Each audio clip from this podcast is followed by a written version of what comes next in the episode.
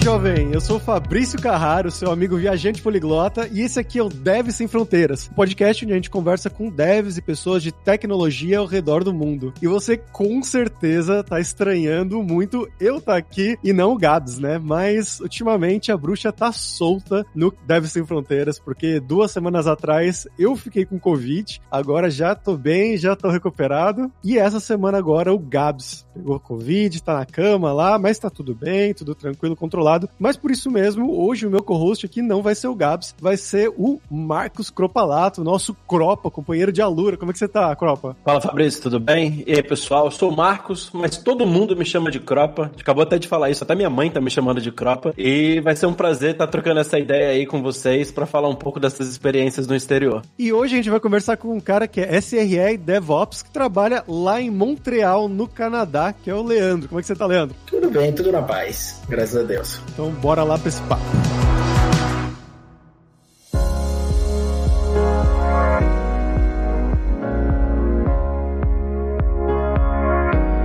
Legal, Leandro. Acho que de costume dos podcasts aqui dos nossos episódios, a gente sempre pergunta um pouco sobre a sua história, não só como desenvolvedor, mas como você parou aí, cara. É o seu primeiro contato com o trabalho no exterior, a sua primeira experiência ou não? Você já vinha buscando? Fala um pouco aí pra gente. A história engraçada de como eu cheguei aqui eu vou deixar pro final, porque vai ser o, o interessante da história. Eu cheguei mais ou menos aqui em Montreal em 2016. Foi minha primeira experiência experiência internacional, nunca tinha trabalhado em experiência fora do Brasil. Na realidade, um pouco mudando a história minha, eu sou de Salvador, da Bahia, sou baiano, nascido lá, basicamente minha carreira quase toda foi lá, trabalhei em algumas empresas de alguns outros lugares do Brasil. Meu background vem toda a parte de sysadmin, como a maioria da minha experiência foi nesse ponto, e a partir do momento que eu vim aqui para Montreal, eu decidi montar minha carreira para DevOps. Com esse meu background de Windows, Microsoft, soluções open source também que eu tenho, eu acabei definindo indo por esse lado, esse lado lado mais de soluções Microsoft, de DevOps, porque não se tem muito no mercado. A gente tem muito no mercado pessoal focado em, em Linux, focado em open source, focado nesse mercado, mas a gente tem um mercado corporativo que necessita de gente com especializações em DevOps, que tem servidores legados, que tem aplicações legadas, que tem aplicações que querem mover para a nuvem, que precisa desse entendimento. Então, nesse, nessa época eu vi esse gap, eu falei, cara, eu vou aliar meu conhecimento é o que o mercado está precisando e vou nisso aí. E a partir desse momento, quando eu cheguei aqui, uma das primeiras empresas que eu trabalhei, me deram a oportunidade. Falou, cara, vi que você tem perfil, você quer pegar esse desafio de, de mudar a nossa cultura aqui dentro da empresa, juntar nossos times de dev, infraestrutura, de produtos, para todo mundo conversar em si como produto só. Eu falei, vamos. Aí eu topei esse desafio, acabei pegando uma vaga de DevOps na época, né, que eu ainda não tinha esse tanto perfil, com o desafio de vamos integrar todo mundo para a gente trabalhar como na cultura DevOps, né? Todo mundo trabalha junto, integrado. Consegui um pouco mais de um ano e meio, pelo menos um produto da empresa. Na empresa tem cinco produtos. Um produto eu consegui fazer isso. Juntei os, todos os departamentos e, pelo menos nesse tempo lá que eu passei, eu consegui fazer com esse produto. Aí eu saí e fui para outra empresa. Pelo que eu conversando com o pessoal, essa cultura se manteve lá e eles conseguiram fazer por pelo menos mais três produtos. Os outros dois produtos são produtos muito antigos, é uma coisa cliente-servidor que, meu Deus do céu, arcaico que ninguém queria mexer, mas nas outras aplicações eu consegui fazer isso pelo menos com uma e o time também conseguiu se manter nesse caminho. Eu tenho 16 anos de experiência na área de tecnologia, comecei lá em 2006, um pequeno menino em Salvador, tentando entender o que era tecnologia, né? Porque naquela época a gente não tinha acesso à internet como é hoje, acesso à informação, a gente tinha meio que batalhar muito para conseguir as coisas, né? E essa sua experiência de estar tá migrando de área, né, vamos dizer assim, foi dentro da sua primeira empresa aí em, em Montreal? Foi. E foi ela que te levou? Não, não, não. Esse vai ser pro final. Porque quando eu cheguei aqui, o, o plot twist. Mas eu cheguei aqui, só é, introduzindo um pouco, vim com minha mulher pra cá. Minha mulher já tinha começado o processo de residência pra cá, pro Canadá. Ela veio como enfermeira. E na época, a enfermeira tinha uma alta categoria aqui dentro que eles precisam muito e ainda precisam, né? Então ela conseguiu rapidamente vir pra cá. Ela estudou francês para poder vir pra província do Quebec, que é onde estuda. Atualmente minha esposa fala português, francês e inglês. Mas ela tá aprendendo coreano agora agora, pra vocês terem noção como ela gosta. Tá indo de aprender vários idiomas, que essa é a linha dama. Você conheceu ela no Brasil ainda? Em Salvador. E vieram juntos pro Canadá. É, exatamente. Então você foi na aba, basicamente, né? Cara, basicamente, eu não falava inglês, eu não falava nada. Tipo, eu tinha aquela básica do, do Brasil que a gente tem. E aí eu vim pra cá e daí desse tempo eu fui estudando. Fui pra alguns colleges, fui. Mas o que eu aprendi mesmo o idioma do inglês foi no dia a dia. O dia a dia, para mim, o meu idioma, o inglês saiu de uma forma muito mais fácil e rápida. Porque em college você fica naquela ali, conversando um pouco, mas não desenvolve mesmo. No dia a dia, aquele bate-papo diário, você acaba entendendo, né? Como aqui em Montreal é bilíngue, né?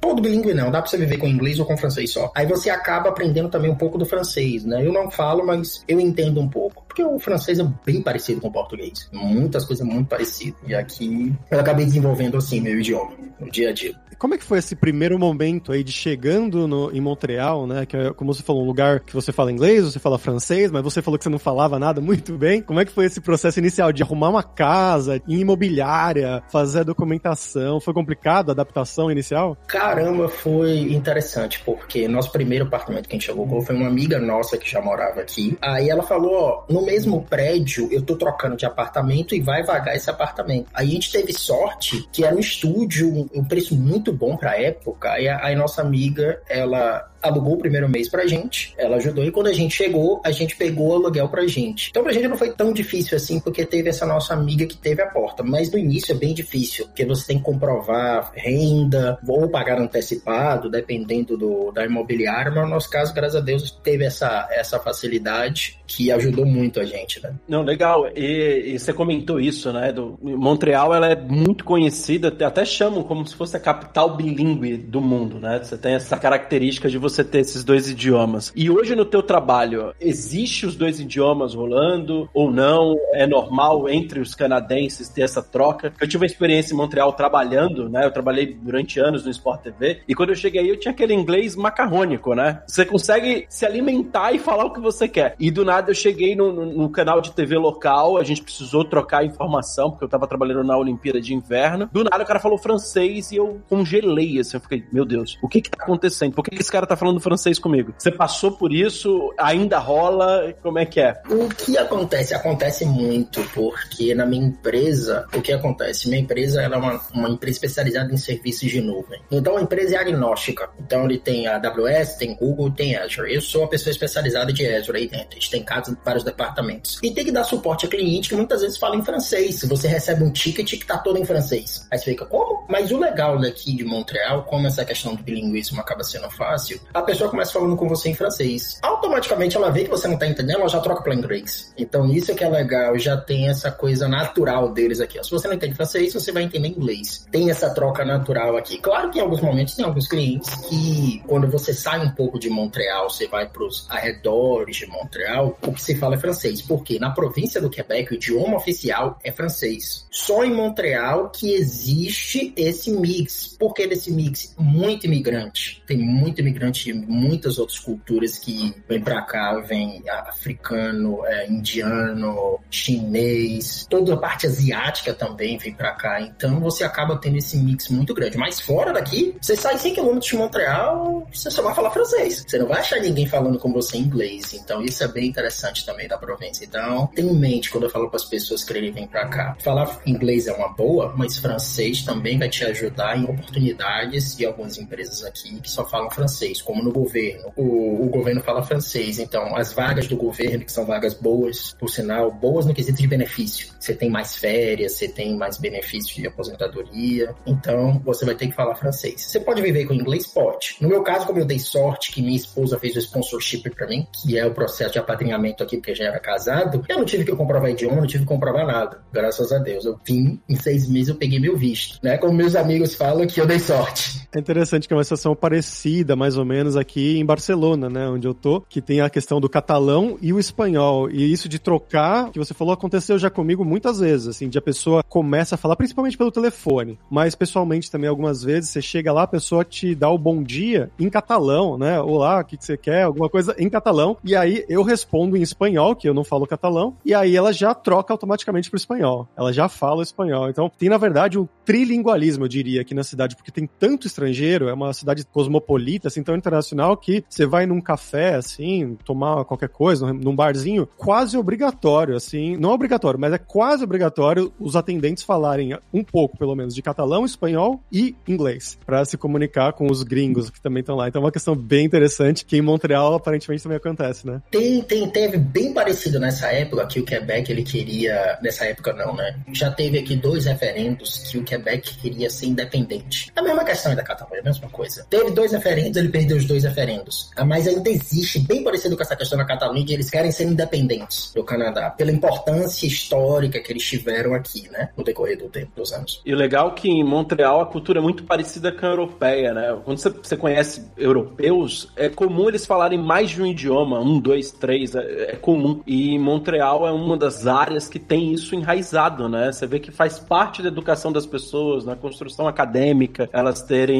dois ou três idiomas. Isso é, é super interessante. Aqui mesmo é uma capital que atrai muito francês, né? Pela questão do, do idioma, o francês vem muito para cá. Então tem um bairro aqui que só tem francês, basicamente. Principalmente é um dos bairros mais caros aqui de Montreal, né? Um dos mais caros. Se eu não me engano, é nesse bairro que tem as estações de trem, metrô, são iguais a, a em Paris, né? Ah, eu não fui em Paris, aí eu não sei. A mesma ornamentação, assim, na entrada. Só que até para gerar essa ambientação, isso é super maneiro.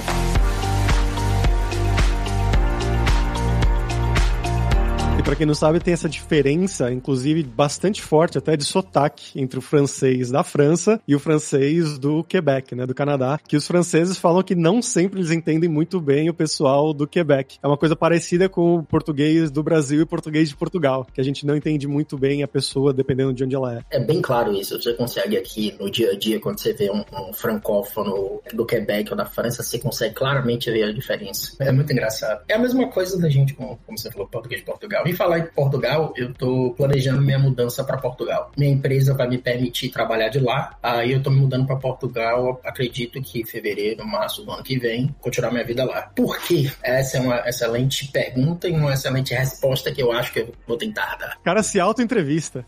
É, maravilhoso. facilitar, facilitar o processo. Pra que precisa da gente? Não, não, não. Já, já do gancho pra outras coisas. que vocês estão falando, eu tô botando gancho pra outra coisa. Um problema que tem aqui é que o inverno é muito longo e ele é muito pesado. Vamos dizer, ele começa mais ou menos em dezembro e só vai terminar lá para maio. Isso, quando você pega janeiro, fevereiro, março, é menos 10, menos 15, menos 20. Essa semana tem possibilidade de menos 24 de temperatura. Então, com isso, você não sai de casa. Você não vai sair de casa. Agora, por causa da Covid, nesse exato momento, a gente tá com lockdown. E a gente tá com toque de recolher. O toque de recolher é de 10 da noite às 5 da manhã. E o lockdown tá fechando academia, cinema, tá tudo fechado. Por causa da Covid, por causa dessa nova variante, né? Aqui a, vacinação tá indo bem avançada. Por esse quesito, é, a gente está querendo um país mais quente, um lugar com mais espaço. Outro ponto aqui, com essa questão, acho que está acontecendo isso em várias capitais do mundo. Você comprar um imóvel tá muito caro, tá uma coisa absurda. Em Montreal, o preço ele, ele subiu de uma forma de dois anos para cá que você não consegue mais comprar nada com preço aceitável a 30 minutos de Montreal, 40 minutos de Montreal, você tem que sair muito distante.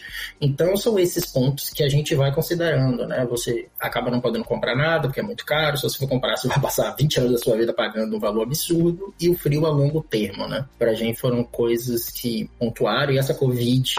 O que acontece? Eu tô trabalhando do quarto e minha esposa trabalha da sala. E a gente precisa de espaço, precisa de um local. Então, essa também é outra motivação pra, pra gente ir pra lá. E Europa, né? Conhecer outros países, essa proximidade é algo muito agrada. Bacana. E Leandro, como é que é o processo, né? Voltando aí pra sua empresa, como é que foi o seu processo de adaptação dentro da dinâmica de uma empresa fora do país, né? Você falou que tem vários anos de experiência, trabalhava no Brasil, mas como é que é essa diferença do dia a dia mesmo da empresa? Você achou bem diferente do Brasil ou mesma coisa? Bem diferente. Para vocês terem uma ideia, vários colegas já chegaram para mim. Leandro, devagar. Aqui a gente trabalha num ritmo diferente do que você trabalha no Brasil. Então esse foi o primeiro choque que eu tive. Que eles falaram, oh, calma, calma, calma. Porque no Brasil a gente tem aquela coisa de vamos trabalhar, vamos trabalhar, vamos fazer as coisas. A gente faz bem feito, a gente faz rápido. Mas aqui eles têm uma preocupação maior com qualidade do funcionário, qualidade de vida vida. Então, muitas vezes, seu chefe te dá um projeto que você vai terminar em, em, em, quatro horas, você termina em uma hora e você fica, vou fazer o quê? Então, com o tempo, você vai se adaptando a esse tipo de velocidade. Não é que você vai entregar seu trabalho de forma mais lenta ou você vai fazer isso de forma, uma forma não boa para você entregar, mas você se adapta a isso de fazer o quê? Ó, eu já fiz isso aqui, já vou fazer outra coisa, uma outra demanda que também se enquadra nisso. Então, a gente, quando vem da América Latina, principalmente, eles gostam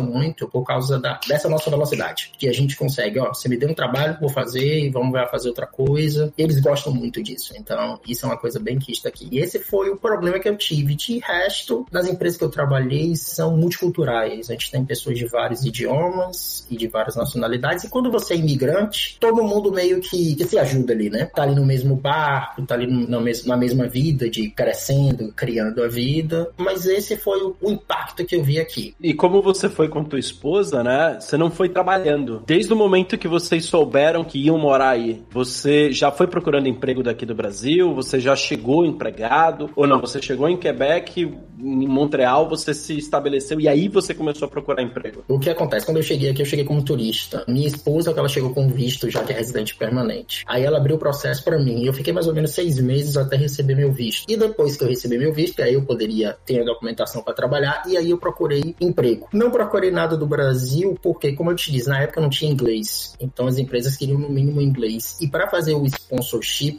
você tem que ter o idioma, você tem que ter várias coisas para uma empresa poder te contratar. Não é uma coisa simples. Você pode procurar, mas você tem que ser um, um, um cara muito fora da curva para a empresa falar, cara, venha, te contrato, faço todo o trabalho para você. Falando na realidade daqui da província do Quebec. Das outras províncias eu, eu não sei o, o processo, como funciona. Aí você passou seis meses estudando, né? Você participou de colleges, como você disse, e por aí vai. Sim, sim, sim. Fiz isso para poder melhorar o, o idioma, né? Melhorar não, porque eu não falava. A gente tem aquele idioma técnico do Brasil que o verbo to be do, da primeira série até o terceiro ano, que não evolui em nada. E aí aqui eu fui, fui crescendo, fui evoluindo nisso. Eu queria perguntar da comida também, cara. O que que é... A gente não pensa, né? Ah, vamos no restaurante canadense semana que vem. Nunca falei isso na minha vida. Não conheço ninguém que tenha falado. Por isso eu queria perguntar para você, qual é a comida tradicional, arroz e feijão aí do Canadá ou do Quebec? Aqui o que acontece? O famoso é poutine, né? O poutine é a batata com queijo, que é um mix que eles fazem aqui. E dependendo, eles colocam carne, outras misturas. O que é o clássico daqui é isso, é o poutine, é a comida é, local daqui, né? Tirando isso, no Quebec acaba não, não tendo outra coisa que seja conhecida. No Quebec não, no Canadá, né? Quando você ouve falar poutine, você vê a questão do Canadá. Se você colocar, o pessoal que tiver vendo, se você colocar no Google poutine, você vai conseguir achar essa informação. A gente pode colocar até na descrição depois como se escreve, para o pessoal poder achar. Basicamente, essa é a comida local daqui. Mas, como tem uma cultura portuguesa aqui, em Montreal tem uma base de Portugal muito grande. Ele tem uma colônia bem forte aqui de Portugal. Então, o português é muito próximo do Brasil, a gente consegue achar muita coisa. Aqui em Montreal tem churrascaria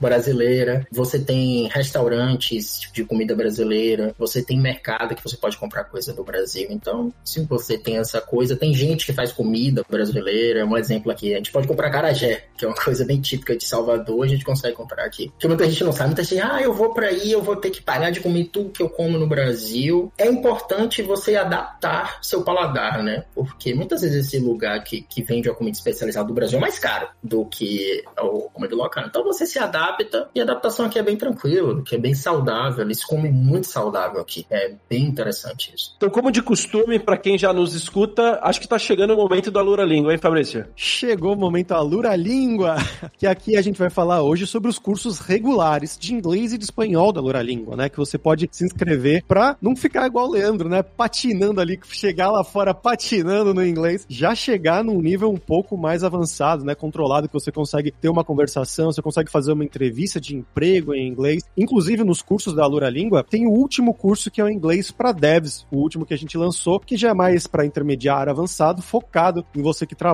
como desenvolvedor, como desenvolvedora ou na área de TI em geral, que tem esses tópicos mais relacionados à tecnologia, sempre somente em inglês e tanto com nativos da língua inglesa, né, dos Estados Unidos, do Canadá, da Inglaterra, mas também como pessoas que falam inglês como segunda língua, como da Alemanha, da Polônia, que são pessoas que você vai encontrar no dia a dia de trabalho, pessoas da Índia também, né, que tem um sotaque que é considerado bem diferente. Então você vai ter contato com todos esses sotaques no curso Inglês para 10. Então vai lá em aluralingua.com.br. Começa a estudar com a gente hoje mesmo.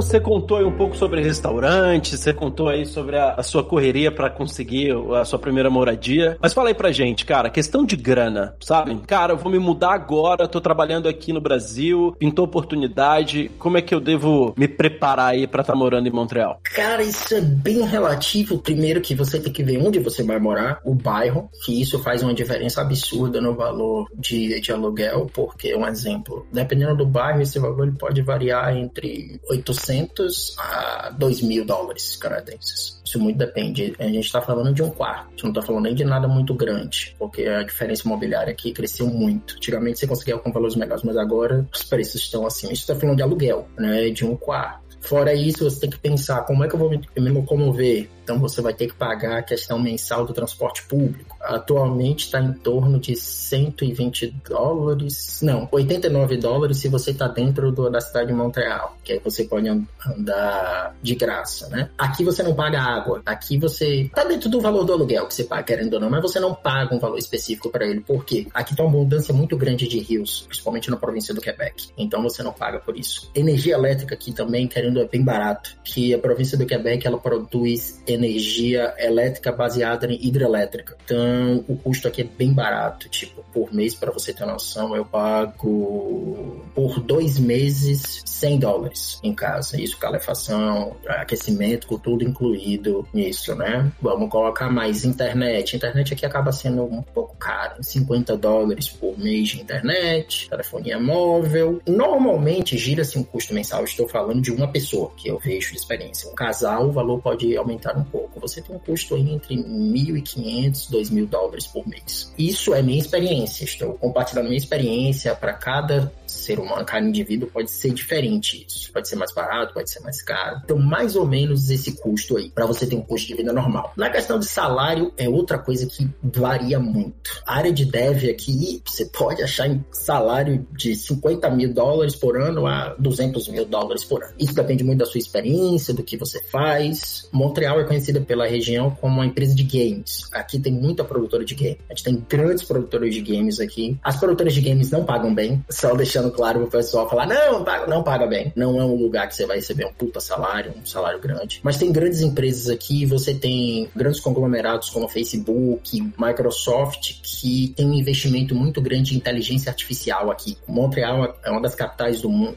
do mundo considerado como a meca da inteligência artificial. Então, se você tem esse conhecimento nessa área, aqui é uma cidade muito boa para isso, para você conhecer. E salário ele varia disso aí. Se você for um dev, uma questão de operações também vai nesse range aí. Tanto como eu sou um pouco dos dois, né? Então, basicamente, esse range que você pode conseguir aqui. Como salário médio aqui em Montreal gira em torno de 60 mil dólares por ano. Sempre esses valores, pessoal, são em ano, né? Aqui a gente não usa salário como no Brasil por mês, é por ano. E aí você divide isso, tira imposto. O imposto também é um pouquinho alto, igual no Brasil, mas a gente tem um retorno. Quanto que é? Depende. Uh, é igual no Brasil, aquelas faixas salariais. Dependendo da sua faixa salarial, ele pode chegar de quanto você ganhar, se você ganhar mais de 200 mil, a 45%.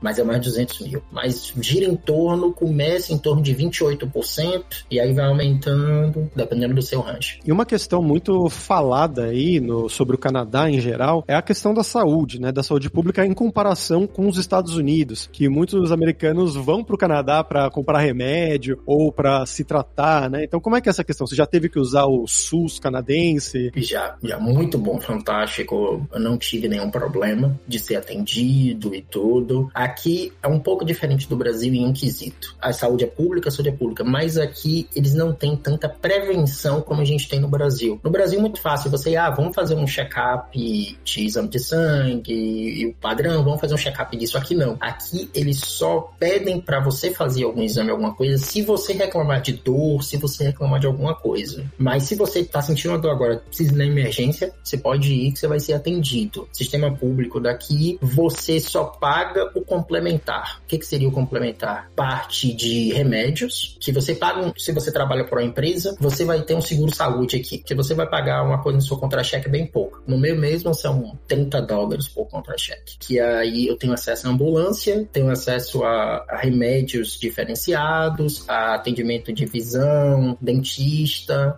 e outras opções. Por quê? Na saúde pública daqui eles não cobrem visão e nem dentista. Eles só cobrem o básico. E outro exemplo da curiosidade daqui. Se você pedir uma ambulância aqui e não tiver seguro saúde, você paga pela ambulância. Por isso que muito, muito canadense aqui fala: não, não, não precisa chamar ambulância, não, não quero que chame ambulância, não, porque ou ele não tem seguro saúde, ou ele não tem muito recurso e tem que pagar pela ambulância. Já vi isso acontecer e é, é muito louco, porque o cara estava lá sentindo dor e ele, não, não chama ambulância. Chama o Uber. Pega um táxi que eu vou, um Uber, qualquer coisa. Eu falei, ok, tá bom. É muito louco isso. Tem determinadas coisas que você fala, pô, isso é básico, mas.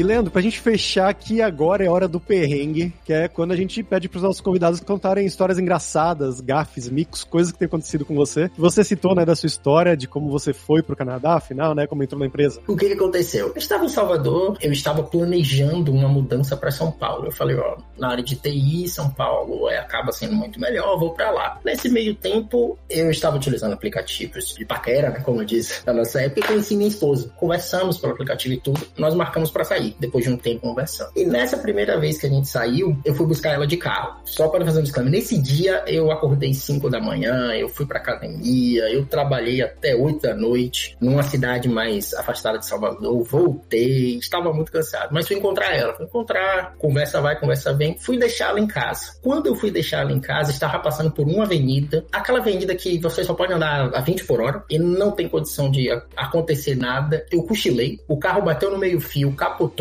com a gente dentro. A gente não teve nada, só tive arranhões e minha esposa também teve arranhões. E eu dei PT no carro. O carro se acabou. E a partir desse momento a gente vai ficando mais junto, mais junto. E ela começou comigo e falou: Ó, tô indo pro Canadá, você quer ir comigo? Isso a gente tinha pouco tempo de namoro. Aí eu falei pra ela: Ó, preciso de alguns meses pra pensar. Aí fui pescar, fui pesquisar o que era o Canadá, Montreal, vi que a área de TI era muito boa. Eu falei: Ah, vamos. Aí nisso eu topei e vim com ela. Essa foi a história. O cara de uma capotagem de um carro, nós estamos aqui.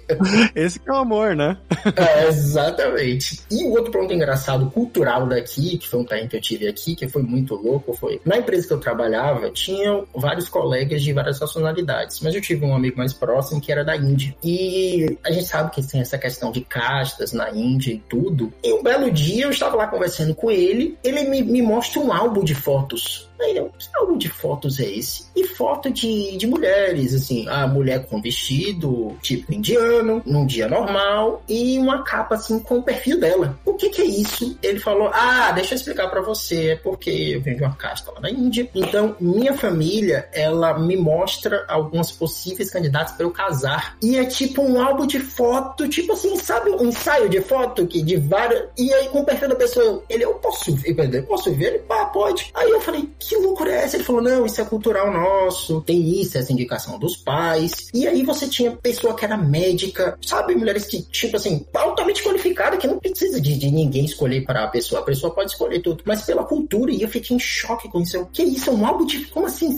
Aí eu tenho que escolher uma para eu casar. E aí ele fala, me explicando o processo, ele vai pra Índia, casa, aí depois volta pro Canadá. Eu falei, peraí, como assim? Ele é assim, minha cultura. E eu fiquei em choque. Eu falei, como assim, pessoal? Existe isso? A no século XXI e esse tipo de coisa. Aí ele falou que é. Aí eu tava até vendo o Facebook dele, ele casou, mas não foi por esse álbum. Ele disse que nesse primeiro momento ele vai, escolhe alguém do álbum e ele conhece. Aí eles trocam ideia, conversam pra lá. Se ele sentir que ele quer continuar a conversa, eles marcam tipo encontros eles se verem conversar. E da partir daí ele toma a decisão. E é ele que toma a decisão se ele quer ou não. Aí eu falo, o que é cultura, né? E a gente tem contato com isso que você fica, meu Deus. A parte do álbum de fotos é praticamente um Tinder.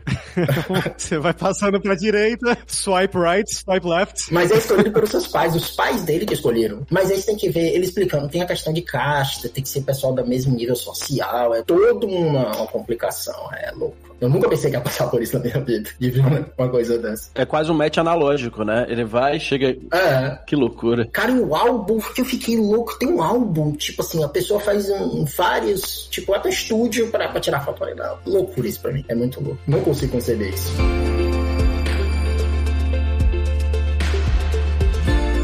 Leandro, muito obrigado, cara, pela sua participação. Foi muito legal. Você quer divulgar alguma coisa? Cara, eu normalmente o que, que eu faço? Eu tenho um canal no YouTube que é o Leandro Escardo, que é onde eu publico uh, vídeos desse mundo de DevOps focado em soluções da Microsoft. Eu tenho também meu site, que é o leandroescardo.com, que eu também publico esse tipo de informação. E são os meus contatos que eu gosto de fazer, né? Eu gosto de o conhecimento que eu tive, que pessoas no passado que passaram para o meu conhecimento, essa é a forma que eu vejo de retribuir, né? Compartilhando o conhecimento com o público, né? Com todo mundo. E eu faço isso na língua portuguesa, porque eu acho que é muito importante a gente fortalecer essa questão do nosso idioma, porque o conteúdo você acha em inglês fácil. Agora, em português, eu acho que a gente precisa ter esse foco maior nosso, no nosso idioma. Então, essa é a minha, minha mensagem. Para o pessoal, não desista de se você quer imigrar. O processo é difícil, processo, muitas vezes você fala, cara, é muito caro, muito dispendioso, mas não desista, porque o, o benefício que você vai ter lá na frente é muito bom. E se prepare psicologicamente. Uma imigração não é só financeiramente, é só você ter que tratar a sua cabeça para você resetar sua vida, basicamente. Você começar do zero. Em questão de amigos, questão de família. Então, isso é muito importante. Que a pessoa também tem que ter. Os links do Leandro vão estar lá na descrição, como sempre, em devsemfronteiras.tech. pessoal,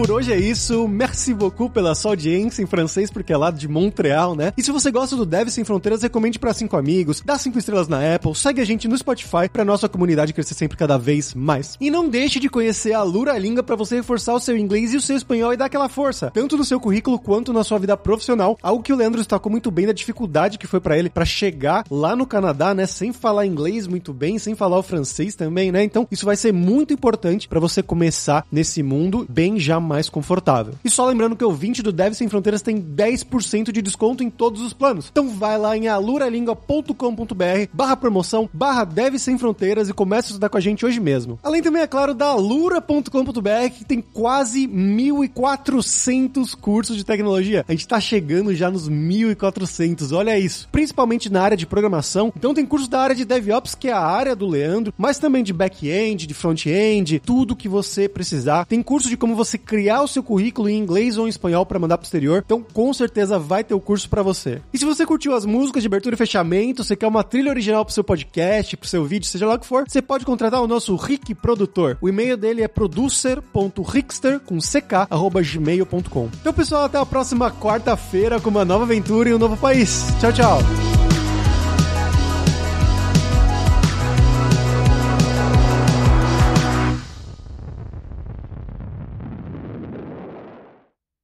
Este podcast foi editado por Radiofobia, podcast e multimídia.